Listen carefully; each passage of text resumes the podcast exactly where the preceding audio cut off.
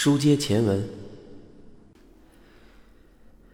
从小小亮就是个循规蹈矩的孩子，在家连吃午饭、喝水都按照妈妈的要求去做，上学按照学校老师的要求去做。后来到了单位，是个国营的大企业，行为也都是有规范的。犯了错误，到了看守所更是令行禁止，错不得半步。所以从小到大，今天该干什么，明天该干什么，每一步该怎么走，都有人来告诉小亮。虽然小亮觉得自己就像是一只拴在绳子上的蚂蚱，但他还是觉得有根绳子能让自己安心。如今小亮回到了家，却觉得再也找不到家的氛围。突然没人管自己了，在妈妈面前，他甚至觉得自己是个多余的人，而且经历了在看守所里的那段恋情，让他更把自己归于小众群体。虽然当地政府给他保密，在他工作单位没人知道他现在还是服役期间，可是他觉得还是无法融入同事们的群体中。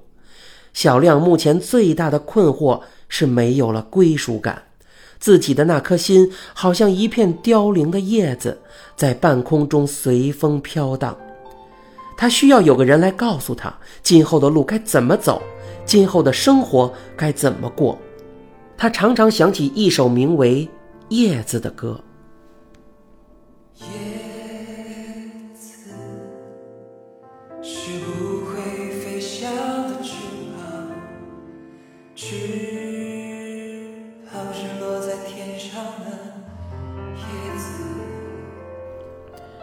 为了排除烦恼，为了有人陪伴，他在虚拟的网络空间开了一个博客。他想，反正谁也不认识谁，就竹筒倒豆子似的把自己的那点经历都写了上去。没想到，来到自己博客留下评论的第一个人，是一个叫苏秦的人。小亮很感谢他，但是也没太在意。因为在博客里人来人往，一般是过不了多久就会再换一波的人，都是匆匆过客。但是过了一段时间啊，苏秦总是第一个来看小亮的博，小亮的沙发永远是他的。小亮回访过苏秦，知道他是个警察。通过他的博文，小亮感到他是一个很开朗的人，可以使自己的心情快乐起来，所以和他交了博客好友。针对小亮的博客内容，苏秦给了他不少的忠告。这个人说话的口吻和内容让小亮感到似曾相识，他让小亮想起了那个自己由衷敬佩和爱戴的人，那就是小亮在拘留所里曾经的管教。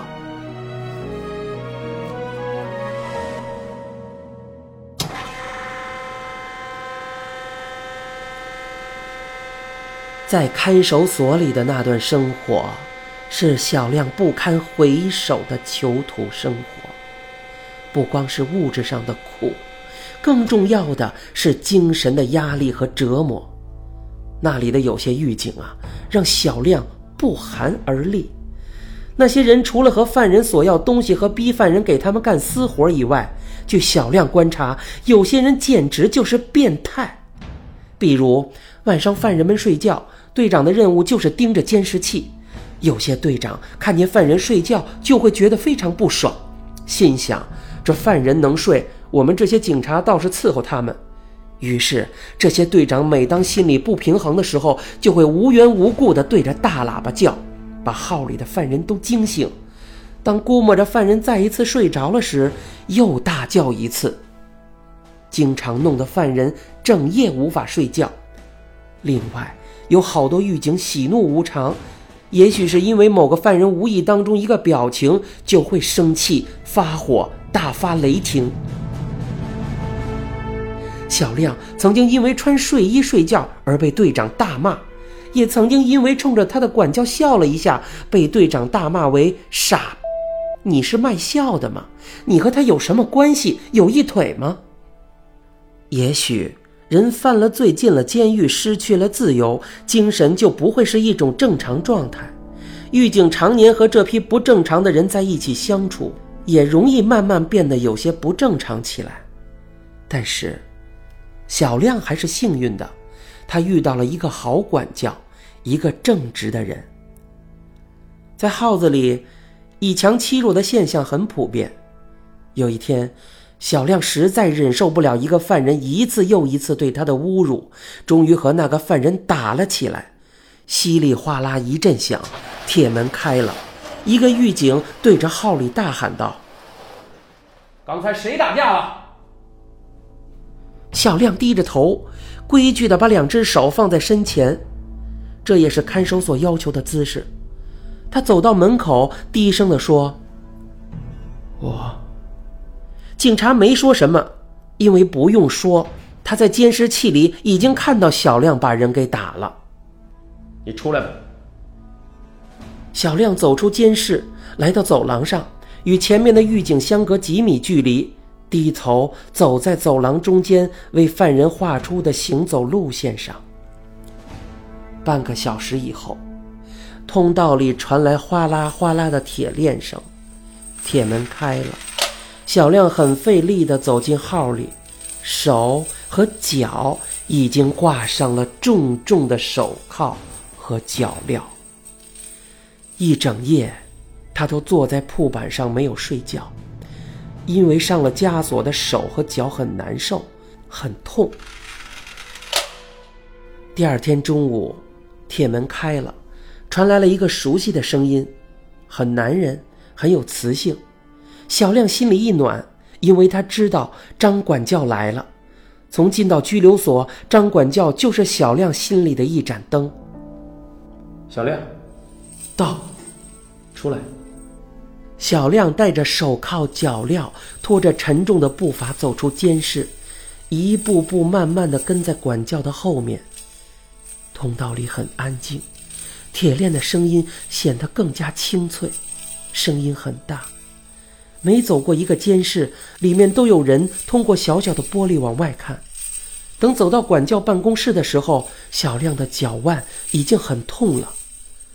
办公室中间有一把犯人专用的椅子，座位的四周都有齐胸高的挡板，坐进去四肢就不能自由伸展，使得犯人和狱警之间有一个安全距离。犯人们都叫他“老虎凳”。小亮看到张管教没有让自己坐老虎凳，就很自然、很习惯地找了个墙角蹲了下去，深深地低着头，等着挨管教的骂。因为犯人打架会扣管教的奖金，但是出乎意料，管教没有骂人，只是闷头做自己的事情。小亮就低在墙角蹲着想心事。突然，管教说：“小子，可以呀，牛逼了，学会打人了，谁教你的？”把小亮吓了一跳。小亮不知道如何回答，低头不语。我已经看监控录像了。你把人家给打了，我就纳闷了。你一个书生把人家一个暴力犯给打了，你哪来的那么大力气啊？小亮沉不住气了，说道：“我是打他了，可，可我那是被他逼的。你不用给我解释，我只看事实。你说你是不是打人了吧？”小亮老老实实的说：“是的。”我打了。管教的语气稍微缓和了一下。你用拳头打人了，是吧？小亮小声嘀咕道：“是的，但是你不用说什么但是，牢房里没有但是，只有事实。”管教不想给他任何解释的机会，小亮低下头，无语了。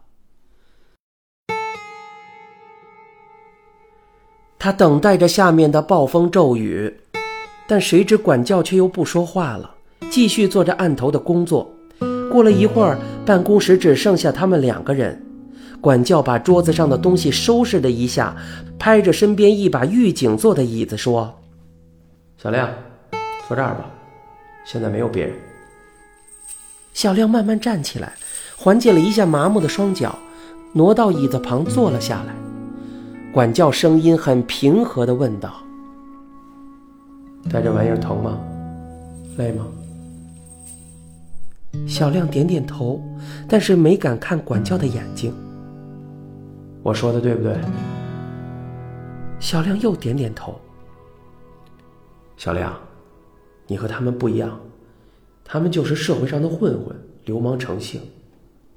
你不同，你有学历、有文化，何必和他们这样的人一般见识？小亮心里感到很安慰。管教停顿了一下，问道：“下个月二十号是什么日子？你知道吗？”小亮摇摇头。下个月二十号，是你母亲的生日。小亮抬起头，很诧异的看着管教：“你怎么知道的？你妈上个月来的时候留下了身份证号，我看到了。你说说你。”你连你母亲的生日都不知道，你这儿子怎么当的？小亮的鼻子一酸，眼泪流了出来。特批你写张明信片，向你母亲问声好。